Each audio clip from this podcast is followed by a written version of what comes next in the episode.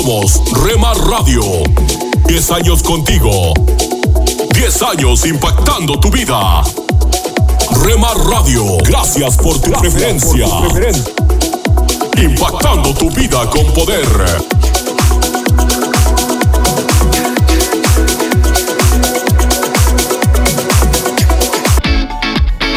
Los caminos de mi rey.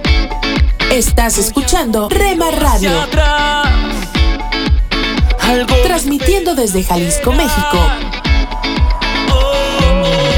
Impactando tu vida con poder. Estás escuchando lo mejor de la música Esta es tu música. Esta es tu radio. en Rema Radios. Presentamos La Buena Semilla, una reflexión para cada día del año.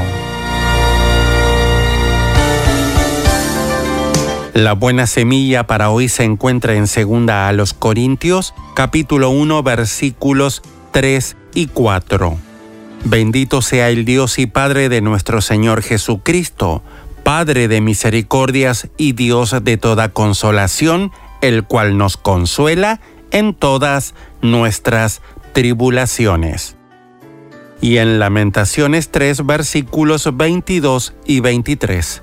Nunca decayeron sus misericordias, nuevas son cada mañana. La reflexión de hoy se titula Las compasiones de Jesús. Frederick Bott Tucker fue un activo evangelista, primero en India, luego en América y por último en Gran Bretaña. Su primera esposa murió debido a una epidemia de cólera. Él se volvió a casar y tuvo nueve hijos, de los cuales tres murieron en la infancia. Una noche en la que había predicado sobre la compasión de Jesús, un oyente se adelantó y le dijo, Si su esposa estuviera muerta como la mía y sus hijos y oraran por su madre, usted no podría hablar de un Dios de amor comprensivo y compasivo. Algunos días más tarde, la segunda esposa del predicador perdió la vida en un accidente ferroviario, dejándolo solo con sus seis hijos. Al final del servicio fúnebre de pie frente al ataúd, Frederick se volvió hacia los asistentes y dijo, El otro día alguien me dijo que si mi esposa estuviera muerta, yo no podría proclamar que Jesucristo es compasivo. Si este hombre está aquí, quiero decirle que Cristo responde en este mismo momento a cada una de mis necesidades. Mi dolor es inmenso, pero hoy Cristo es mi consuelo. Justamente, el hombre en cuestión estaba presente y se arrodilló cerca del féretro, permitiendo a Bud Tucker decirle quién es Jesús para el que cree. Mi amigo, verdaderamente Jesús puede comprender nuestras penas. Dice la Biblia, acerquémonos pues confiadamente al trono de la gracia para alcanzar misericordia y hallar gracia para el oportuno socorro. Hebreos 4:16. Para escuchar este y otros programas, le invitamos que visite nuestra página web en labuenasemilla.com.ar.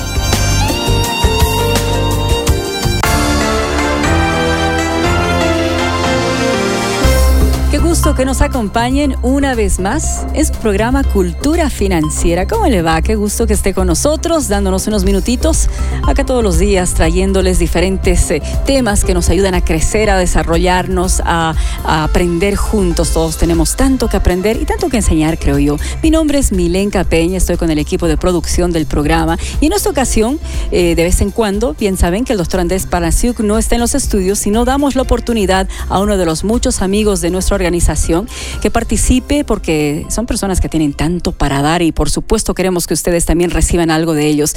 Eh, hoy nos acompaña mi buen amigo Víctor Hugo Manzanilla. Él es el gerente de mercadeo en Procter Gamble, una reconocida compañía internacional y creador de liderazgohoy.com. Él decía un amigo del programa, estuvo con nosotros en muchas ocasiones y la respuesta que estamos recibiendo es excelente. Víctor, ¿cómo estás? Bienvenido. Hola Milenka, muchas gracias nuevamente. Muy contento de estar aquí. No, muy contentos nosotros de tenerte en los estudios porque los temas que traes son tan interesantes. Y bueno, el día de hoy vamos a hablar de algo que nos toca a todos. Eh, alguien me decía que eh, el versículo, la frase favorita de los boxeadores es mejor es dar que recibir, ¿no? Pero no, no tiene nada que ver con los boxeadores, sino tiene que ver con el hecho de que es importante el poder dar. Alguien decía algo como que eh, realmente ya en el corazón cuando uno hace algo por alguien que no nos puede pagar de vuelta. Y nos estamos refiriendo a la generosidad. Y esa generosidad que debería ser parte de nuestra vida, y obviamente hablamos mucho de esto acá en Cultura Financiera, pero existen momentos como estábamos eh, eh, conversando antes de salir al aire, que tal vez las situaciones no van muy bien y nos ponemos a, dar menos en vez de dar más. Entonces, ¿cuáles son los beneficios de la generosidad? Sí, muchas gracias, Milenka. Y de hecho, te comento que yo naturalmente no soy una persona generosa. Y fue algo que yo tuve que batallar porque mi, mi, mi inclinación personal era acumular, acumular, acumular. Mm. Y, y, yo empecé a pensar, bueno, ¿qué pasa si empiezo a dar? ¿Qué, qué pasa si uno empieza a ser generoso? ¿no? Y yo descubrí que hubo varios beneficios en mi vida que realmente la impactaron profundamente. Uno de ellos fue que ser generoso me ayudó a despegarme de las cosas materiales. Mm. Algo que yo me di cuenta fue que mientras más yo me pegaba a las cosas materiales, más infeliz era. Mm. Eh, eso fue algo que yo me di cuenta rápidamente. En el momento que yo empecé a ser generoso, empecé a darme cuenta que algo milagrosamente empezaba a suceder donde me perdía ese apego por las cosas materiales. Otra cosa es que ser generoso te ayuda también a ser agradecido, porque te da una perspectiva nueva de lo que la necesidad de las personas es y lo que está pasando allá afuera. Eh, y una de las claves de la felicidad es ser agradecido. Las personas que son agradecidas son personas felices. De acuerdo. Otra cosa que me ayudó muchísimo la, generosidad o incrementar un poco la generosidad en mi vida fue que te da un sentido de propósito. Eh, el, el, empiezas a darte cuenta cómo lo que tú haces y, el poder, la influencia, el, dinero, lo que tú logras, cómo tú empiezas a canalizar esto en bendición a otras personas, lo cual te llena y te da un sentido de propósito muchísimo más elevado. Otra cosa que también puedo comentar que me impactó mucho fue que te ayuda a desarrollar relaciones duraderas, mm. porque las personas que tú lograste eh, conectar, que lograste ayudar, que lograste bendecir. Y también las personas que fueron generosas contigo. Si tú te pones a pensar las personas que han sido generosas contigo en algún momento en la vida, son personas que tú aprecias mucho, son personas que tú, sabes, estarías ahí para ellos cuando lo necesitan. Esas son relaciones duraderas que se lograron gracias a la generosidad. Y lo último que quiero decir que, que me ayudó muchísimo es lo siguiente. Ser generoso me ayudó a mí a desarrollar la perspectiva correcta en la vida. Algo que, que me ha sucedido a mí es que cuando tú eres generoso, cuando, cuando te, das cuenta de los problemas de los demás, eh, te das cuenta que tú no tienes muchos problemas. Es cierto. Porque ves las cosas en perspectiva. Muchas veces cuando tú ayudas, por ejemplo, a, donar agua a, un país como en África o algún problema de enfermedad o eh, cualquier cosa que tú das, tú te das cuenta, no, no es solo por lo que das, sino por lo que pasa en ti, porque te vuelve una persona que se da cuenta de que lo bendecido que es en el mundo hoy y todo lo que tiene, te da una nueva perspectiva en la vida. De acuerdo, entonces apliquemos estas eh, sugerencias para poder vivir una vida más plena, una vida más generosa, tal vez no solamente en dinero, generosidad eh, con nuestro tiempo, con nuestras finanzas, con nuestra amistad, con nuestra sabiduría. Claro, con diferentes áreas de nuestra vida. Y gracias por tu generosidad en estar con nosotros aquí en el programa, Víctor. Gracias a usted, un honor para mí. ¿Qué te pasó cuando buscaste aprovisionarte personalmente antes de buscar en oración al proveedor? ¿Qué necesidades actuales pondrás delante del Señor?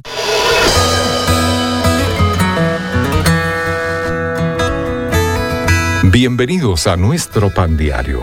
El tema para el día de hoy solo confía.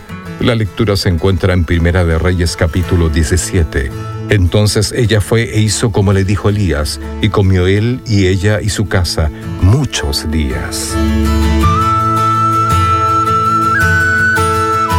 Trescientos niños estaban sentados para el desayuno y soró dando gracias por los alimentos, pero no había comida. Situaciones así eran habituales para el director del orfanato y el misionero Jorge Miller. Esta era otra oportunidad de ver cómo proveería Dios. Minutos después de orar, apareció en la puerta un panadero que no había podido dormir la noche anterior. Al sentir que el orfanato podría usar el pan, horneó tres tandas. Poco después llegó el lechero. Su carreta se había averiado frente al orfanato. Para que la leche no se echara a perder, la ofreció a Miller.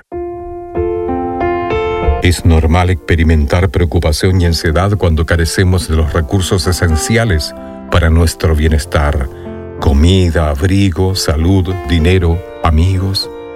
En Primera de Reyes capítulo 17, del versículo 8 al 16, se nos recuerda que la ayuda de Dios puede llegar a través de recursos inesperados, como una viuda necesitada. Dijo, no tengo pan cocido, solamente un puñado de harina tengo en la tinaja y un poco de aceite en una vasija. Antes, los cuervos ya habían provisto para Elías. La preocupación por nuestras necesidades puede hacernos buscar en muchas direcciones, pero una clara visión de Dios como el proveedor puede tranquilizarnos. Busquémoslo primero a Él. Al hacerlo, ahorramos tiempo y energía y evitamos frustraciones. Padre, que me enfoque mejor en ti como mi proveedor. Para tener acceso a más información y otros recursos espirituales, visítenos en www.nuestropandiario.org. Aliento de Dios para mi familia. ¿Das evidencias de relacionarte con Jesucristo? Hola, ¿qué tal? ¿Cómo estás? Estoy orando a Dios que nos bendiga, nos fortalezca y nos guíe para tener nuevas fuerzas. Vivimos con muchas pruebas y conflictos abundantes que no conocíamos. Sí habíamos enfermado, pero la palabra pandemia jamás se había vuelto familiar. Sí vivíamos con nerviosismo, pero no era frecuente que en nuestro lenguaje ordinario usáramos ansiedad, temor o depresión. Sí habíamos enterrado a algún familiar o amigo, pero jamás habíamos sido testigos de tantas muertes. La mayoría de nosotros preguntamos, ¿cuándo terminará todo esto? ¿O cómo finalizará? ¿Estaremos allí? El Señor conoce tus inquietudes. Quiere darte esperanza y seguridad. Jesucristo vino a la tierra hace más de dos mil años. Demostró ser el Dios eterno, misericordioso, accesible, perdonador y que tiene el control de la vida y de la muerte. Sus discípulos se relacionaron con Él de tal manera que vivieron una transformación de no tener la mínima esperanza, demostraron confianza en el Señor para resolver cada uno de los problemas. Sabían que Dios estaba cumpliendo sus propósitos y su voluntad. Mira las evidencias que dieron. En Hechos capítulo 4, versículo 13, los miembros del concilio quedaron asombrados cuando vieron el valor de Pedro y de Juan, porque veían que eran hombres comunes sin ninguna preparación especial en las escrituras. También los identificaron como hombres que habían estado con Jesús. ¿Te das cuenta? Había un antes y un después en la vida de Pedro y en la de Juan.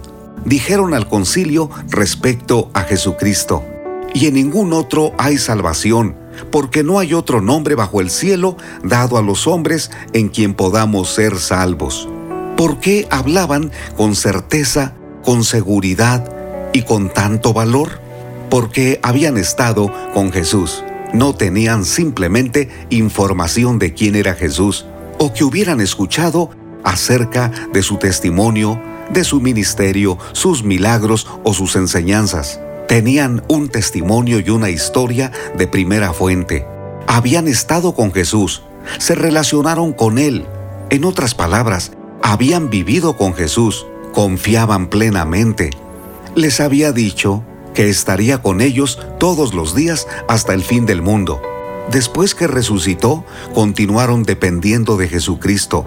Su relación fue sobre la base de la oración, la meditación en sus enseñanzas y la confianza plena que a pesar de la persecución y cualquier otro conflicto, el Señor los llevaba de la mano, porque estaba con ellos y no los abandonaría.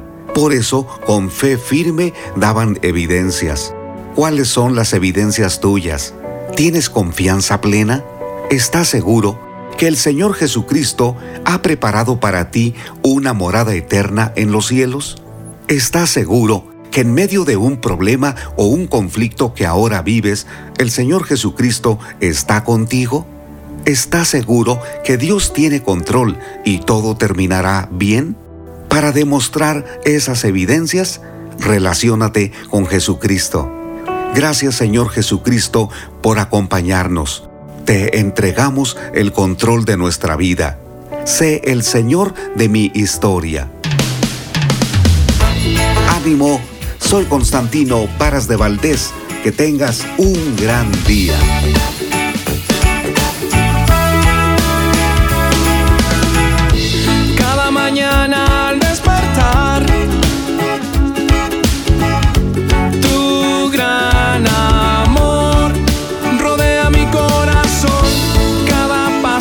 Que yo doy, cada paso que yo doy, es porque quiero estar más. Un mensaje a la conciencia. Un momento de reflexión en la vida diaria. Escúchelo hoy en la voz de Carlos Rey. Sucedió en una ciudad venezolana fronteriza con Colombia, donde se habían ocultado no menos de 1.940 kilos de cocaína a la espera de su traslado a Estados Unidos. Así lo confirmaron los voceros de los cuerpos policíacos que tuvieron la suerte de descubrir aquella droga en manos de una poderosa red de narcotraficantes. La red, que tenía nexos con algunos de los carteles colombianos, logró falsificar la firma del canciller venezolano y crear documentos oficiales para exportar la cocaína oculta en 110 bultos de libros religiosos.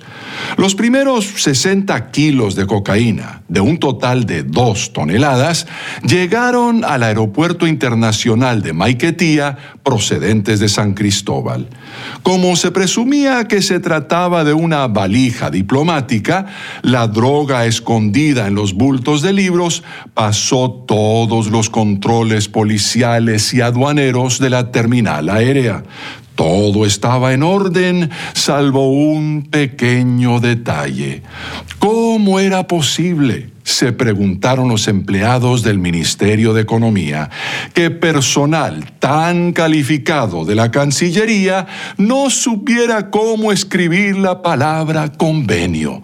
Efectivamente, aquellos traficantes de drogas, pero no de palabras, habían cometido la imperdonable falta ortográfica de escribir convenio con B larga por convenio con B corta en el documento de exportación. Si no hubiera sido por eso, es probable que los agentes de la aduana no habrían vuelto a revisar los bultos ni habrían encontrado entre los libros los 60 kilos de cocaína. Así como la policía procura adivinarles la jugada a los narcotraficantes, también nosotros, los padres terrenales, hacemos lo posible por anticiparnos a las malas acciones de nuestros hijos a fin de evitar que nos engañen, pero no podemos garantizar que así sea. En cambio, es imposible engañar a nuestro Padre Celestial. A las autoridades de esta tierra podemos ocultarles un sinnúmero de transgresiones de la ley humana, pero a nuestra autoridad celestial no podemos ocultarle ni una sola transgresión de su ley divina. En el Salmo 32, David afirma, Dichoso aquel a quien el Señor no toma en cuenta su maldad y en cuyo espíritu no hay engaño. Al igual que el salmista, en vez de procurar ocultarle a Dios nuestras faltas, busquemos arrepentidos el perdón de nuestros pecados. Así podremos testificar como David, te confesé mi pecado y no te oculté mi maldad. Me dije, voy a confesar mis transgresiones al Señor, y tú perdonaste mi maldad y mi pecado. Si desea comunicarse con nosotros, puede enviarnos su mensaje por correo electrónico. Esta es nuestra dirección, muy fácil de recordar. Mensaje arroba conciencia.net. Alimento para el alma. Lecturas diarias de inspiración producidas por Radio Transmundial.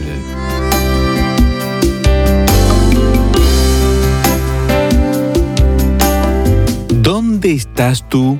Cada cierto tiempo mi esposa hace unas galletas especiales que se convierten en una gran tentación para todos en casa.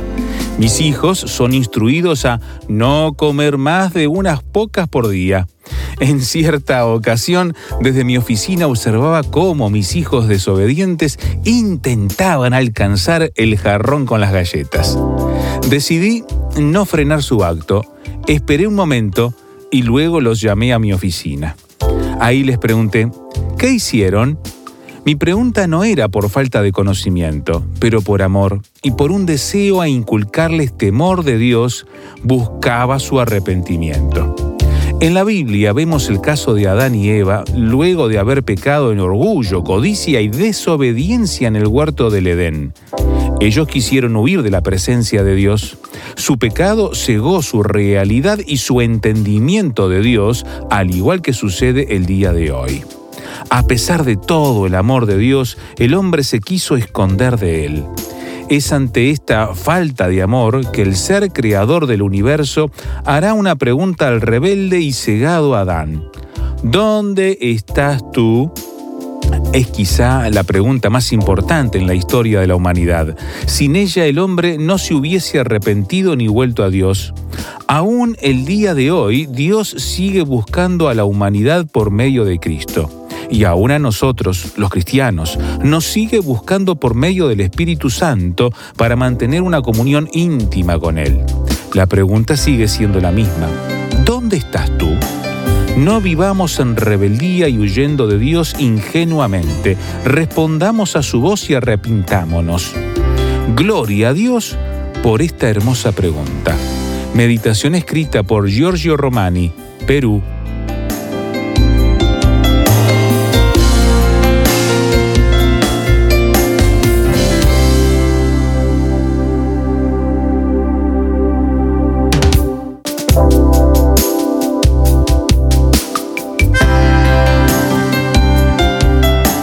Para más información o si desea adquirir el libro Alimento para el Alma, escriba a apa.transmundial.org o llame aquí en México al 50 25 42 06. 50 25 42 06. Alimento para el Alma es una producción de Radio Transmundial.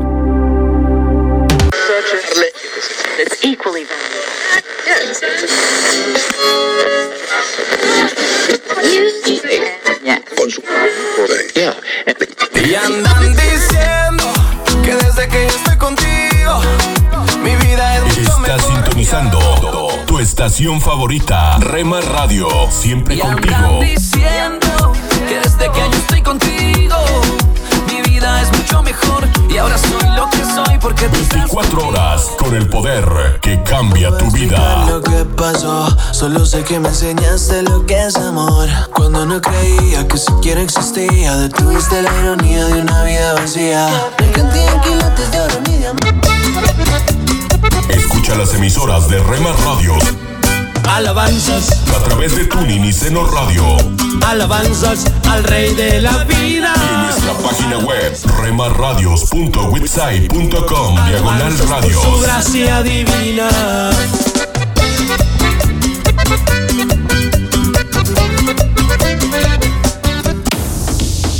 En tu casa, en tu carro, en la oficina, con tus amigos, donde estés.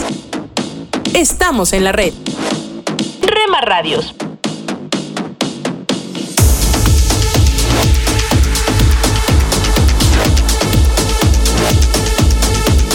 Rema Radios. Somos Mujeres de Esperanza, Unidas elevamos nuestras voces al Señor, orando por nuestro mundo.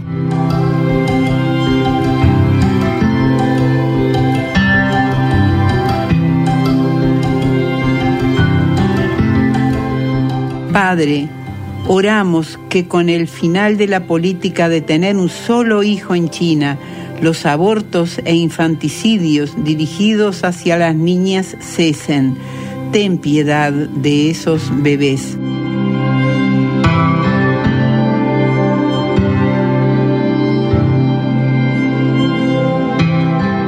Descarga el boletín de oración con todas las peticiones del mes, artículos adicionales para sembrar esperanza en mujeresdeesperanza.org o solicítalo por WhatsApp al signo de más 598 91 610 610.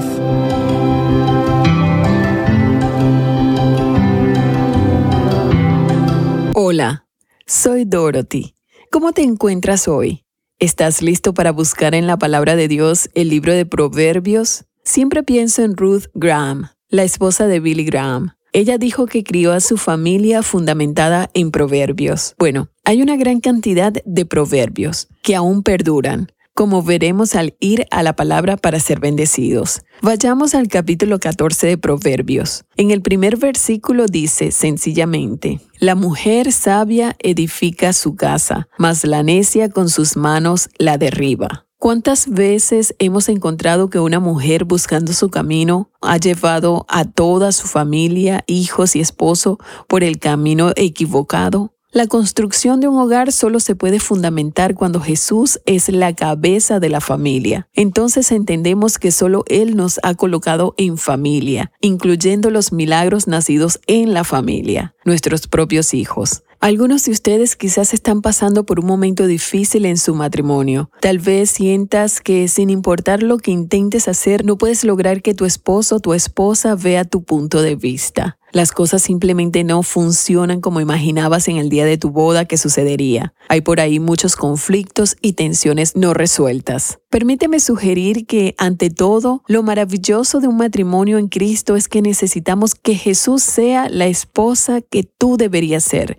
y que Jesús sea el esposo que Él debería ser pero tu esposo o tu esposa no va a conocer esta vida y esta victoria hasta que la vea en ti. Algunos de nosotros llegamos a conocer a Jesús, pero luego creemos que tenemos que hacer nuestro mejor esfuerzo para cumplir con ese estándar, decir no a las cosas que todos nos dicen que están mal y tratar de realizar nuestro mejor esfuerzo. Pero cuando regresamos a nuestro propio hogar y las barreras se han derrumbado, en lugar de ser un pequeño cielo en la tierra, es todo lo contrario. Quizás estamos por esta etapa cuando ya no podemos soportarlo más. Graciosamente, lo mejor que te puede pasar es esa frase que nos dice que podemos tener vida a partir de la muerte, victoria a partir de la derrota. Si estamos cansados de la angustia que nos producen los resultados de lo que estamos haciendo a nuestro modo, podemos ver que esto solo es posible en Cristo Jesús. Esta fue la obsesión del apóstol Pablo una y otra vez,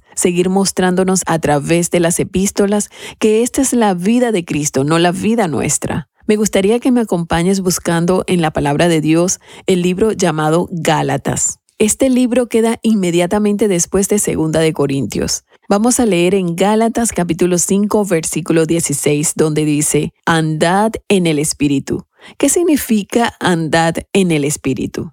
Tú naciste del Espíritu de Dios, te encaminaste en el Espíritu. Cuando te uniste a Cristo, ingresaste a una vida totalmente nueva. Estás en su familia, pero Dios no dijo, ¿de acuerdo? Inténtalo y haz lo mejor que puedas, que al final te recompensaré por tus intentos. No, esto es totalmente al contrario. Él estaba demostrando que fuimos liberados de la vida de muerte y destrucción que teníamos cuando estábamos en Adán. Pero ahora en Cristo tenemos una vida de victoria, aunque estemos en la situación más oscura. Tu hogar puede ser totalmente transformado si estás dispuesto a decirle, Señor, no puedo vivir esta vida, no puedo hacer lo que debería hacer, pero quiero que vivas tú en mí y quiero agradarte por lo que vas a hacer. Ahora, para que esto sea posible día a día, tenemos que darnos cuenta, como dice también en Proverbios capítulo 30 versículos 5 y 6, toda palabra de Dios es limpia. Él es escudo a los que en Él esperan. No añadas a sus palabras para que no te reprenda y seas hallado mentiroso. En otras palabras, necesitas estar en la palabra de Dios hoy. Necesitas saber cómo creer en Dios. Necesitas saber cómo crecer en Él. ¿Harías esta oración? Señor, he causado un desastre a mi familia y a mi hogar, con todas las cosas que no debía haber hecho. Quiero la vida de Cristo viviendo en mí. Por tanto, clamo en oración porque este mismo día deseo encontrarme contigo, en tu palabra, al ir a tu libro. Y te pido que tomes el control de mi vida. En el nombre de Jesús. Amén. Escríbeme. Mi correo electrónico es dorothy@transmundial.org. Solicita el libro Tu búsqueda de Dios. Es completamente gratis. Tome unos momentos para recibir ánimo y renovación con pautas para vivir. Una de las mayores tragedias de la vida es estar muy cerca de alcanzar su objetivo, de dar su máximo potencial para lograr lo que se propuso hacer, solo para quedarse corto o a poca distancia de lo que quería lograr. Siempre resulta decepcionante tener que abandonar unos cientos de metros antes de la cima, o estar tan cerca de ganar y solo para que le arrebaten la victoria de las manos. Metas no alcanzadas, potencial incumplido. ¡Qué tragedia! con un suspiro hablamos de que el hombre que pudo haber sido o la mujer que pudo haber sido. Mil años después de la vida del rey David, Lucas, uno de los escritores del Nuevo Testamento, incluyó algunos pensamientos sobre cómo se recordaba a David. Él escribió, porque cuando David hubo cumplido el propósito de Dios en su propia generación, se durmió. Otra traducción agrega, una sola frase que inyecta aún más significado. Dice, porque cuando David hubo cumplido el propósito de Dios en su propia generación, según la voluntad de Dios, se durmió. Por unos momentos, mida su vida con el punto de referencia de lo que Lucas escribió sobre David. Primero, él sirvió al propósito de Dios. Ahora traduzca esto a nuestra generación, a su familia, su lugar de trabajo, su vecindario donde vive y duerme. ¿Diría que está cumpliendo el propósito de Dios para su vida? El segundo pensamiento es que David era responsable solo de su propia generación. No se puede hacer nada sobre lo que sucedió hace 100 años, pero puede hacer algo con respecto al hoy en el mundo en el que vive. Cada persona influye en alguien más. Usted, como David, puede cumplir el propósito de Dios, marcando la diferencia en la vida de otra persona. Acaba de escuchar a Eduardo Palacio con Pautas para Vivir, un ministerio de Guidelines International. Permita que esta estación de radio sepa cómo el programa le ha ayudado. Acompáñenos en la próxima emisión de Pautas para Vivir. Gracias por su sintonía.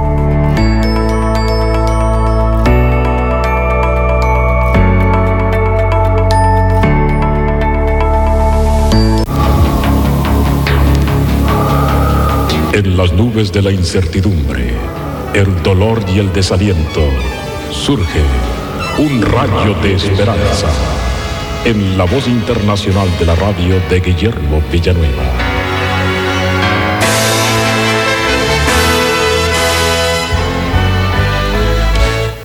Hay hábitos buenos y hay hábitos malos. Y un hábito muy bueno que agrada a Dios y que está dentro de su voluntad es hablar de Jesucristo, testificar de Jesucristo a las personas para que puedan ser salvas de sus pecados. Dice la palabra del Señor en 1 de Corintios 10:33. Está hablando Pablo, yo en todas las cosas agrado a todos para que sean salvos. Él agradaba a todos con el propósito de que la gente pudiera ser salva. Encontramos en 2 de Timoteo 1:8, fue la carta que le escribió Pablo a Timoteo y le dice, no te avergüences de dar testimonio de nuestro Señor dar testimonio, ser testigos de Jesucristo. Los que hemos conocido a Jesús somos testigos de que Él perdona, de que Él nos salva, de que Él nos limpia con su sangre, que Él cambia nuestra vida, que nos da la seguridad del cielo, que ya no le tenemos miedo a la muerte, que somos más que vencedores por Jesucristo. La gente no nos comprende, la gente se burla de nosotros, pero somos felices con Cristo porque testificamos que cuando lo hemos recibido en nuestro corazón, el Padre, el Hijo y el Espíritu Santo han entrado y nos ha salvado de nuestros pecados y nos ha dado la vida eterna. Y todo cristiano tiene el Espíritu Santo, lo hemos recibido para que podamos testificar a las demás gentes como lo hacemos ahora por medio de la radio, de que Cristo tiene el poder para cambiar tu vida y salvarte y redimirte si solamente lo aceptas en tu corazón. Una persona que es testigo es que está convencido de algo. Y nosotros estamos sumamente convencidos de que la muerte de Jesucristo y su sangre es infinitamente poderosa para perdonar los pecados, echar fuera los demonios y cambiar el corazón de las personas. Y también nosotros somos testigos al mundo a través de nuestras palabras y nuestros hechos, porque la gente va a ver que hemos sido cambiados, que antes nuestra vida era una vida vulgar, una vida de perversión, una vida de maldición, una vida de amor a las cosas de este mundo. Pero ahora ven que hemos cambiado. Mucha gente antes de conocer a Cristo era borracha y ahora es sobria. Mucha gente antes de conocer a Cristo, hombres y mujeres, eran drogadictos y ahora han dejado ese vicio. Otros eran adúlteros, pero ahora ya tienen una familia integrada y son personas morales.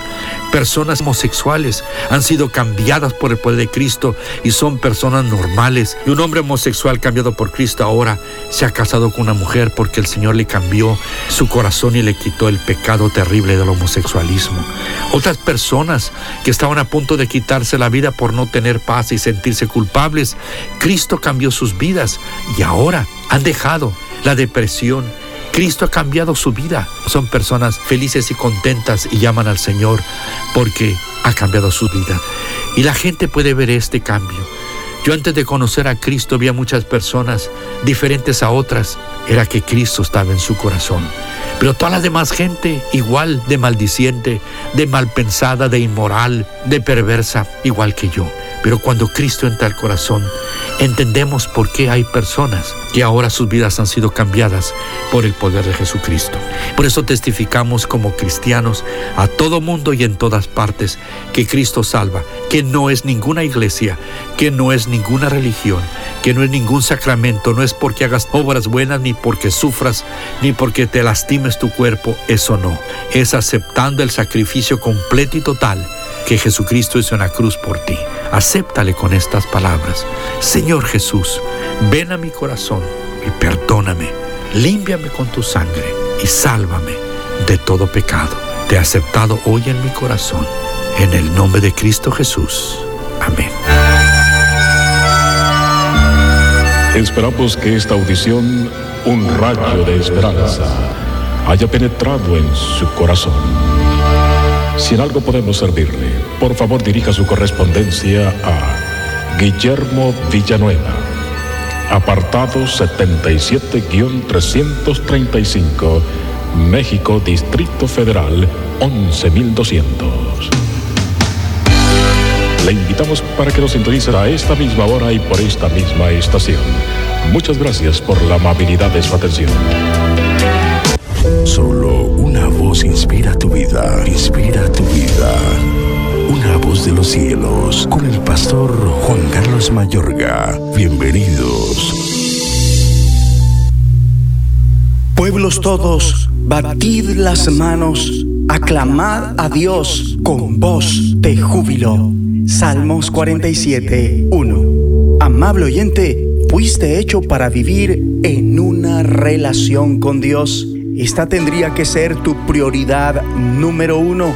Si pones a Dios primero en tu vida, vendrán todo tipo de bendiciones. Pero ¿qué necesitas hacer para enfocarte en Dios? Alabar a Dios. La alabanza nos salva de estar enfocados en nosotros mismos y nos hace estar enfocados en Dios. Por eso en este salmo somos invitados a alabar a Dios. Vemos que la alabanza suena muy emocional y ruidosa. Leamos el versículo 1 y 5. Pueblos todos, batid las manos, aclamad a Dios con voz de júbilo. Subió Dios con júbilo, Jehová con sonido de trompeta. Esto también incluye cantar mucho, porque dice el versículo 6 y 7, cantad a Dios, cantad, cantad a nuestro Rey, cantad, porque Dios es el Rey de toda la tierra, cantad con inteligencia. O sea que en la alabanza se da una gran profusión a medida que la adoración y el asombro ante Dios crecen como el agua que ebulle, derramándose de una manera desmesurada. Todas estas son maneras exteriores de manifestar tu alabanza al Señor. La alabanza incluye el uso de las emociones para expresar tu amor y gratitud por Dios y darle honor. Es que las emociones no son únicamente para entusiasmarse en un juego deportivo y en un nuevo automóvil. Dios quiere que utilicemos nuestras emociones para exteriorizar nuestro amor y gratitud. Si liberáramos correctamente nuestras emociones durante los tiempos de alabanza y adoración, puede que dejáramos de liberar nuestras emociones en otros momentos inadecuados. Ora conmigo. Señor, hoy me rindo a ti. Despierta mi conciencia con tu santidad. Alimenta mi mente con tu verdad y purifica mi imaginación con tu belleza para abrir mi corazón con tu amor. Rindo mi ser totalmente a tus designios. Te alabo y te adoro en el nombre de Jesús. Una voz de los cielos, escúchanos, será de bendición para tu vida. De bendición para tu vida. Hola, soy Johnny Erickson Tara. Cuando nos suceden cosas terribles, a menudo nos sentimos tentados a dudar de la bondad de Dios, especialmente si esas cosas malas son causadas por otra persona. Pero es entonces cuando encontramos esperanza en la Biblia. Piensa en José, cuyos hermanos lo golpearon, lo vendieron como esclavo y luego una mujer difundió mentiras sobre él, lo que lo llevó a la cárcel. Hubiese sido tan fácil para José pensar que esas personas malvadas arruinaron el plan de Dios para su vida. Pero años después, cuando se encontró cara a cara con sus hermanos, José les dijo, Ustedes pensaron hacerme mal, pero Dios transformó ese mal en bien para lograr salvar la vida de mucha gente. Oh amigo, amiga, Dios transformará tu sufrimiento y en Él encontrarás esperanza. Somos Remar Radio. 10 años contigo. 10 años impactando tu vida. Remar Radio, gracias por tu preferencia. Impactando tu vida con poder.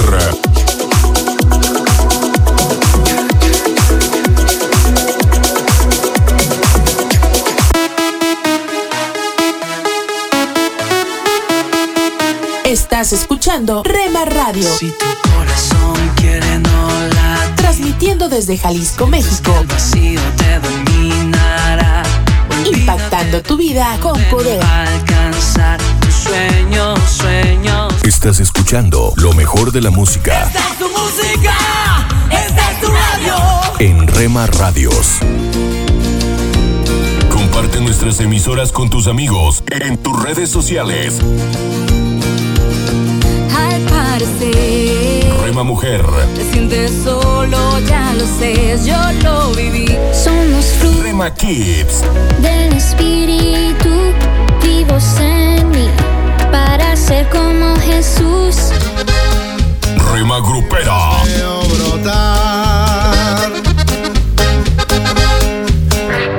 Rema Juvenil, es tu amor,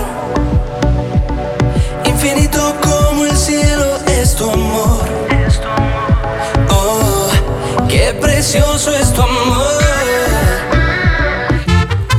Rema Mariachi.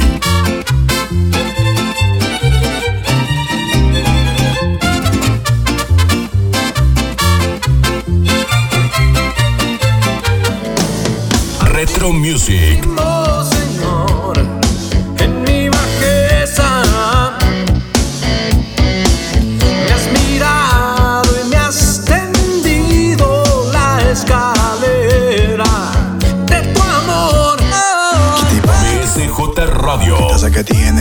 Partido, señorita. Estoy seguro de que sabe lo que quiere, pero no sabe lo que necesita. Mercedes, te diré lo que sucede a tu corazón cualquiera accede y así no se puede. Guárdalo en cuatro paredes y pon de guardián al que todo lo puede. Tu corazón no es de cartón.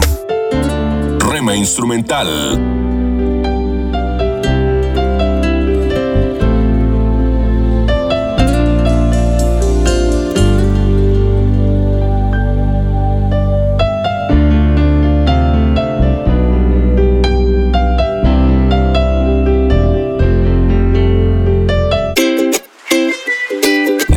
Medios. Rema Digital. En el dolor yo te llamo y encuentro y cubres con tu amor mi corazón. Y mi ser anhela más de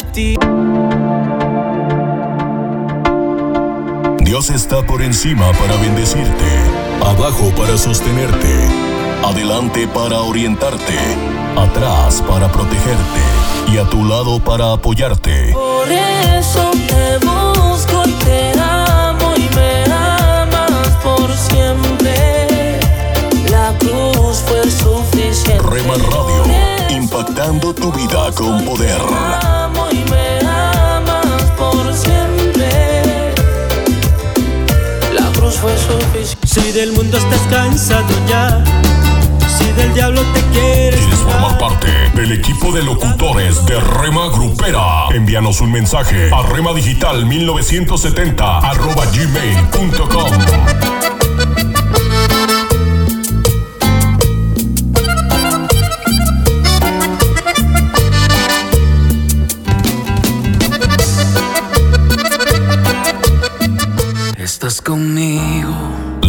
La, música que te relaja.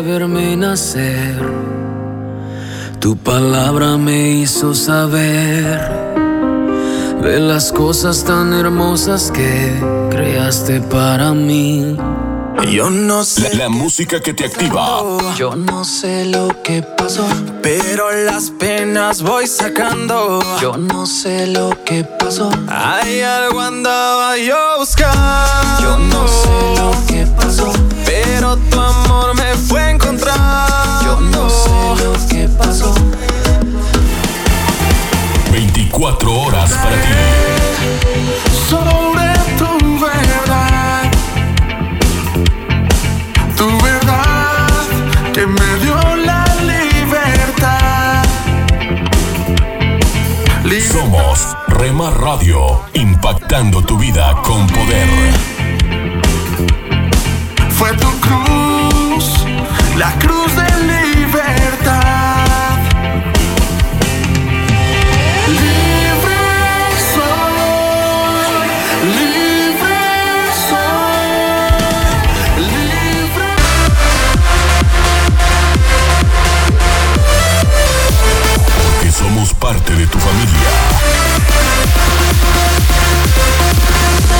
Somos una más en tu hogar. No consigo entender. Gracias por dejarnos estar. Nuestro objetivo es ser una radio de bendición.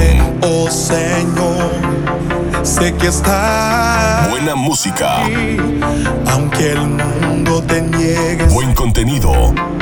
Tu verdad transforma. En Rema Radio, impactando tu vida con poder. Con tu amor me revelaste que eres Dios. Oremos no solo porque necesitamos algo, sino porque tenemos mucho que agradecer a Dios.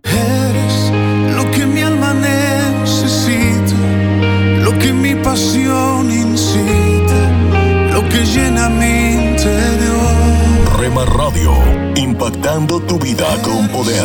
Lo que a diario echo de menos, lo que causa mis desvelos y me llena el corazón. Esto es la palabra para ti hoy. Y la palabra para ti hoy es Recoges lo que siembras, escrita por Bob Gass. En Lucas 6:38 leemos, Den y se les dará. A finales del siglo XIX, un miembro del Parlamento viajó a Escocia para dar un discurso importante.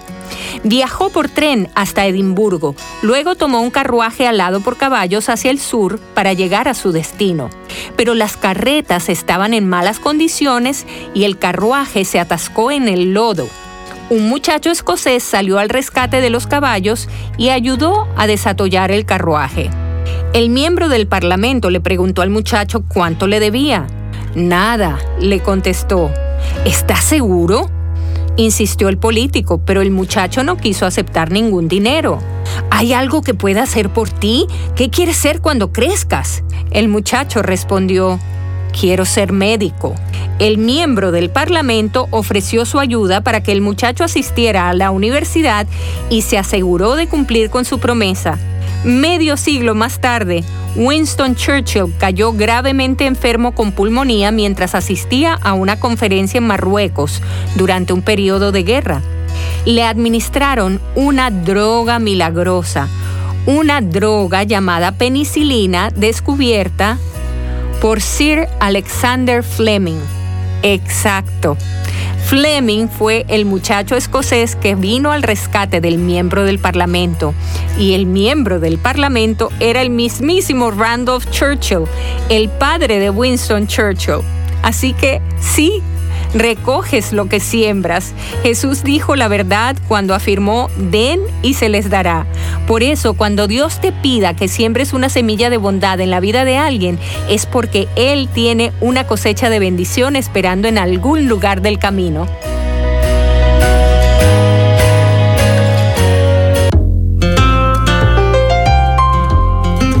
¿Te imaginas? Una reflexión del pastor y comunicador José Pablo Sánchez con Esperanza Suárez.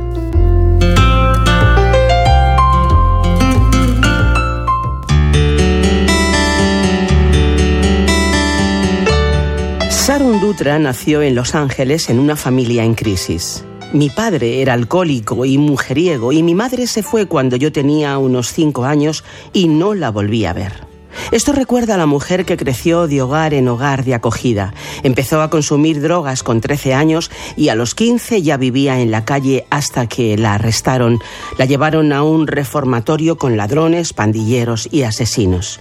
Creo que fue entonces cuando me di cuenta de que me odiaba a mí misma. Hasta entonces había sido capaz de ignorar mis sentimientos de inutilidad y el continuo dolor del rechazo y el abandono.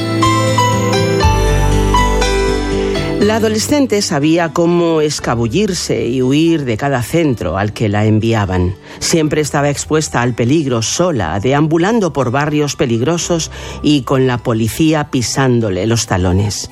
Con cada escapada, el odio hacia mí misma aumentaba, también el desprecio por las figuras de autoridad y la desconfianza hacia todos, cuenta Sharon. Me dirigía hacia un camino de destrucción. Pero Sharon encontró un trabajo en el Cuerpo de Conservación de California, dando comidas a bomberos y prisioneros que combatían grandes incendios. Allí conoció a Bill, un presidiario con el que mantuvo correspondencia, y al salir se casó y tuvo dos hijos. Yo bebía mucho y fumaba marihuana, recuerda Sharon, pero Bill consumía cocaína y se inyectaba speed, algo que yo no tardé en hacer también. En cuatro ocasiones Sharon estuvo a punto de morir por sobredosis. Perdí todo interés en trabajar y en cuidar de los míos. Mis venas estaban tan marcadas que me inyectaba en manos y en pies. Bill y yo nos divorciamos pocos años después. Esto cuenta Sharon, que acabó abandonando a sus hijos y en las calles alimentándose de la basura y vendiendo su cuerpo para mantener su adicción. Deseaba morir, pero sobreviví milagrosamente a los atracos con armas y a los intentos de suicidio. A los 29 años, después de 13 arrestos, Sharon acabó en una prisión para mujeres en el sur de California. Encerrada en la diminuta celda, sin privacidad ni poder salir, Sharon comenzó a leer un libro sobre Diablo, el chofer de Al Capone, quien después de muchos delitos entregó su vida a Jesús en la cárcel. Ni siquiera estaba yo buscando a Dios, solo quería morir, relata Sharon. Toda mi vida había sido un camino de miseria y de dolor insoportable. Al terminar el libro, supe que Dios era exactamente a quien necesitaba.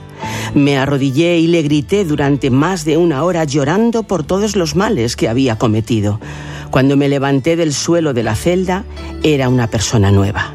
En cuanto pudo, Sharon fue a la capilla de la cárcel donde el capellán le regaló una Biblia. Las escrituras hablaron plenitud y esperanza a mi corazón. No podía imaginarme que Jesús amaría a una pecadora como yo, mucho menos que mis pecados fueran totalmente perdonados. Pero cuanto más leo, más me impacta la realidad del Evangelio. Esto declara Sharon.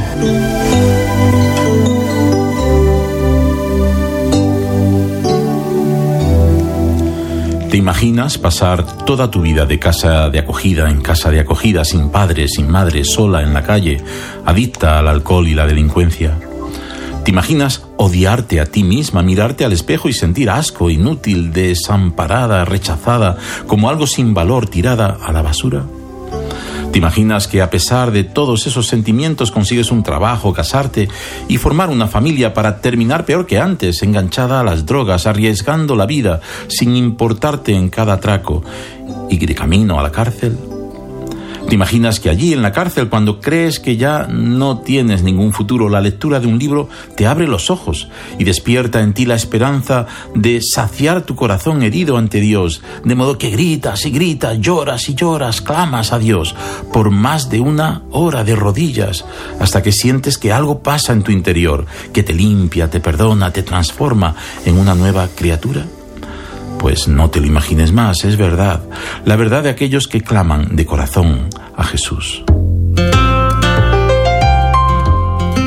¿Has escuchado Te Imaginas? Un espacio producido por Radio Encuentro, Radio Transmundial en España. Comunícate a info@radioencuentro.net.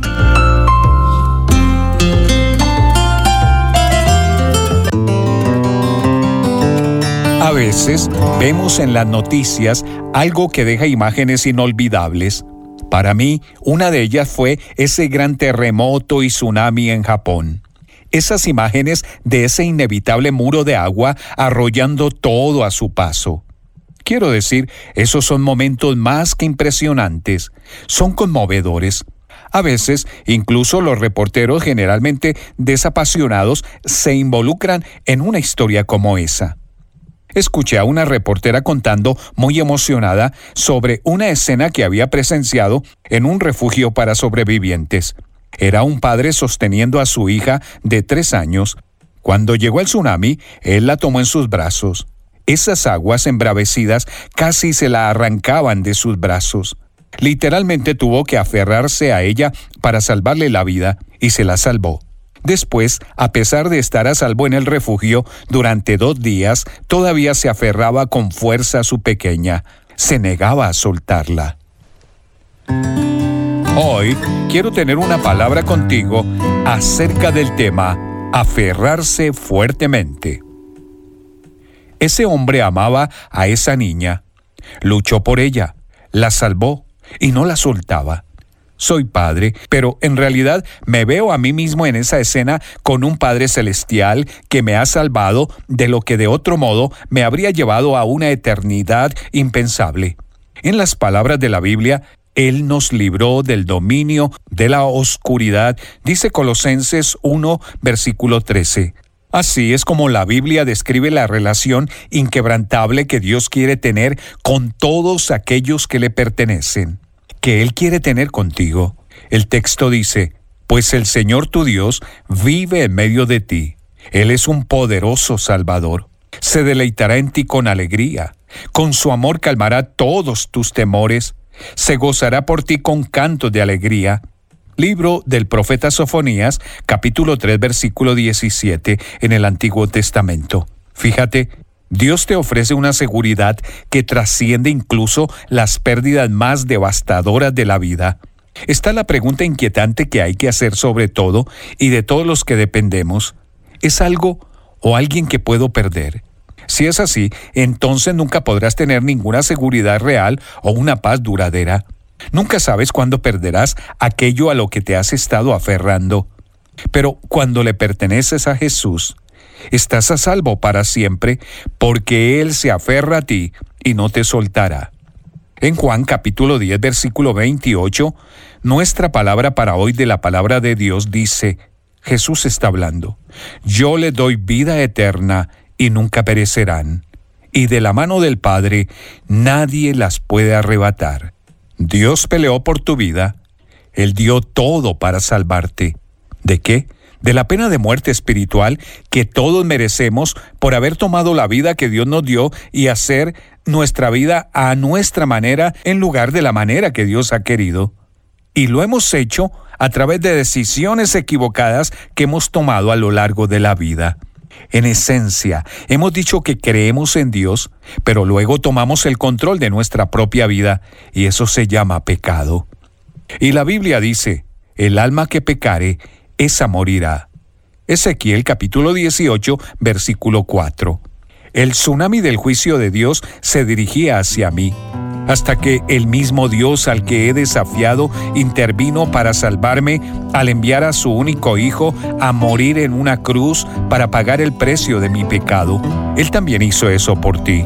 Desde el momento en que le dices a Cristo que te estás entregando a Él y le aceptas como tu Salvador, Dios se vuelve tu Padre y tú te conviertes en su Hijo. Y Él nunca te soltará.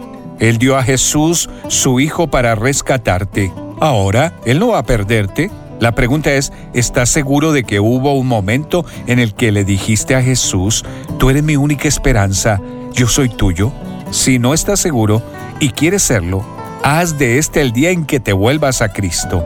Háblale, dile, Señor Jesús, yo soy tuyo, tú moriste por mí y reconozco que saliste caminando victorioso de la tumba para poder entrar caminando en mi vida y me estoy entregando a ti. Dios ha prometido que se aferrará fuertemente a quien ha salvado. Una palabra contigo de Ran Hatchcraft. Pan dulce para la vida. Reflexiones con Carmen Reynoso. Los creyentes tenemos la maravillosa oportunidad de vencer la soledad, reconociendo la compañía de nuestro Padre Celestial. Tenemos promesas preciosas que podemos reclamar. Podemos usarlas todos los días. Podemos defendernos con ellas de las acechanzas del maligno. La Biblia nos describe como soldados y necesitamos municiones para enfrentar al enemigo. Las municiones son las promesas del Señor que día a día recibimos con la lectura y la oración. El Señor nunca nos va a abandonar, nunca se va a olvidar de nosotros. Nada nos puede separar del amor de Dios. Dios ha prometido estar con nosotros hasta el fin. El cristiano tiene que creer a las verdades de la palabra, no a sus sentimientos. El cimiento de nuestra vida es la palabra de Dios.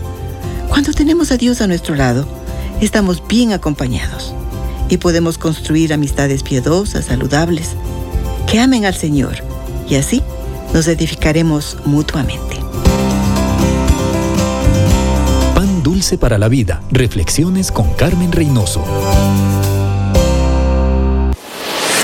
Hola lectores de la Biblia. Bienvenidos a la sinopsis de la Biblia.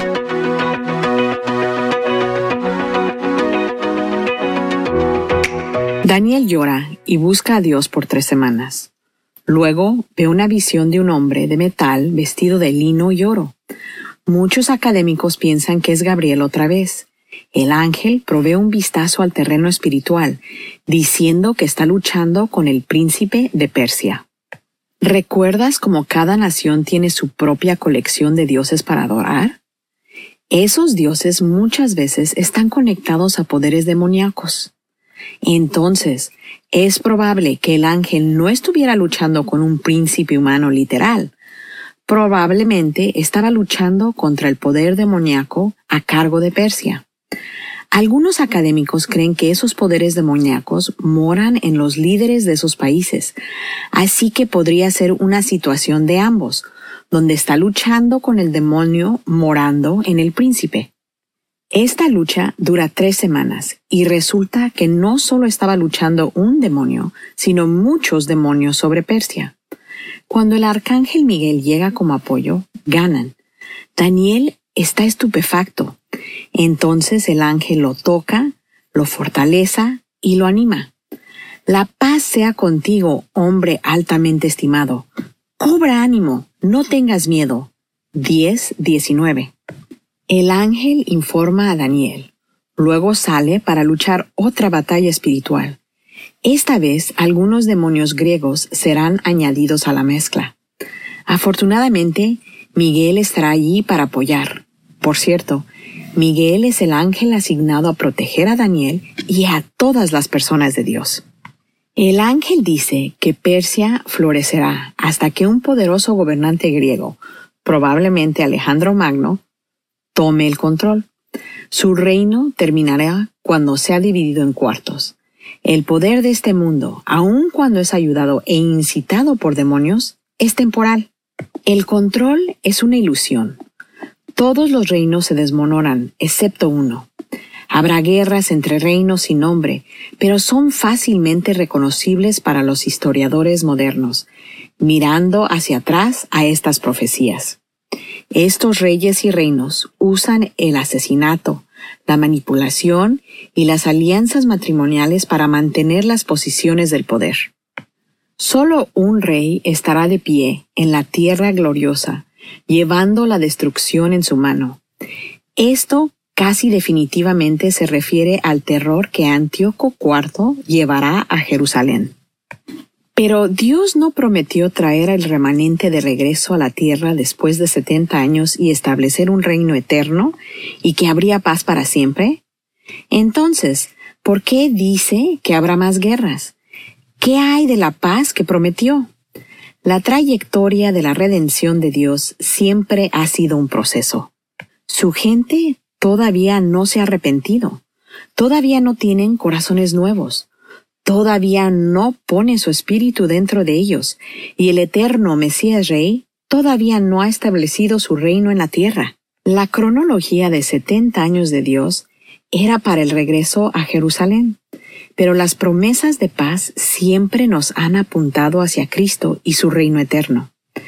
Mientras tanto, habrá transgresión y guerra, pero en el lado positivo hay más tiempo para que la gente se arrepienta. Algunos de los sabios serán perseguidos, pero la persecución no es el final para ellos, la gloria lo es. Sin embargo, el rey malvado llegará a su fin sin nadie para apoyarle. Israel padecerá una guerra horrible, la peor que han visto, pero toda la gente de Dios ha sido considerada por nombre y sobrevivirá. Luego, por primera vez en la Biblia hebrea, las escrituras explícitamente abordan la vida después de la muerte. Hasta este punto, generalmente solo hemos escuchado de la muerte referida como la tumba, con solo unas pistas sobre la vida después de la muerte. Aquí el ángel dice que aquellos que duermen en el polvo, los muertos, se despertarán a afrentar una de dos realidades, la vida eterna o la vergüenza y desdén eterno. Dios le dice a Daniel que ya tiene designado un lugar específico para él en la vida después de la muerte. Después otros dos ángeles aparecen y uno quiere saber cuándo sucederán estas cosas. El ángel principal responde con una frase que ha indicado típicamente tres años y medio. Vistazo de Dios. Algunas veces queremos saber exactamente qué esperar, porque eso nos libera de tener que confiar en Dios. Tratamos los detalles sobre el futuro como una cobija de seguridad pero el único conocimiento que trae seguridad es el conocimiento de quién es Dios. Hay muchas cosas en este libro que Dios solo le dijo a Daniel. No compartió otras cosas aun cuando Daniel pregunta. 12, 8. Incluso algunos ángeles no están informados sobre ciertas cosas. Mientras leemos estas profecías, podemos descansar sabiendo que no tenemos que manejar a la perfección el libro de Daniel y planear lo que podría o no pasar en el futuro, porque Yahweh ya está ahí y Él es donde el júbilo está. La sinopsis de la Biblia es presentada a ustedes gracias a D-Group, estudios bíblicos y de discipulado que se reúnen en iglesias y hogares alrededor del mundo cada semana. Me encontró y me dio perdón. Estás escuchando Rema Radio, Jesucristo es la razón. transmitiendo desde Jalisco, México, Ahora sí que hago impactando tu vida con poder. en tu corazón. Quiero siempre. Estás escuchando lo mejor de la música es tu música, esta es tu radio. en Rema Radios. Nunca dejes de orar, porque la oración es el camino que te conecta a Jesús. Milagroso, abres camino, cumples promesas, luz en tinieblas. Mi Dios, así eres. Rema Radio, impactando tu vida con poder. Milagroso, abres camino, cumples promesas, luz en tinieblas. Mi Dios, así eres tú.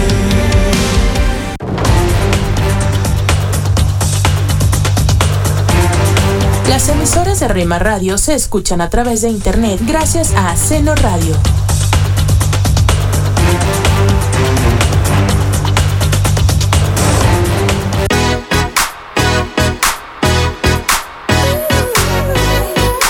Invitamos a escuchar la programación especial para los varones de lunes a viernes de 8 a 9 pm.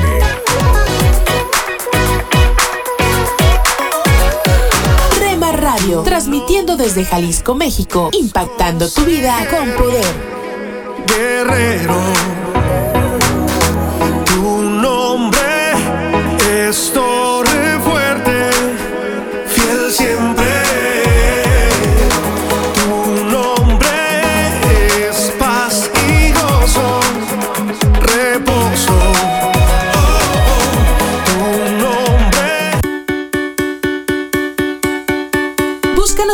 Facebook, Facebook, www.facebook.com, diagonal Rema Radios MEX. www.facebook.com, diagonal Rema Radios MEX.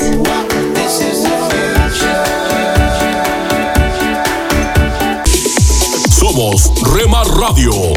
10 años contigo. 10 años impactando tu vida. Rema Radio, gracias por tu preferencia. Impactando tu vida con poder.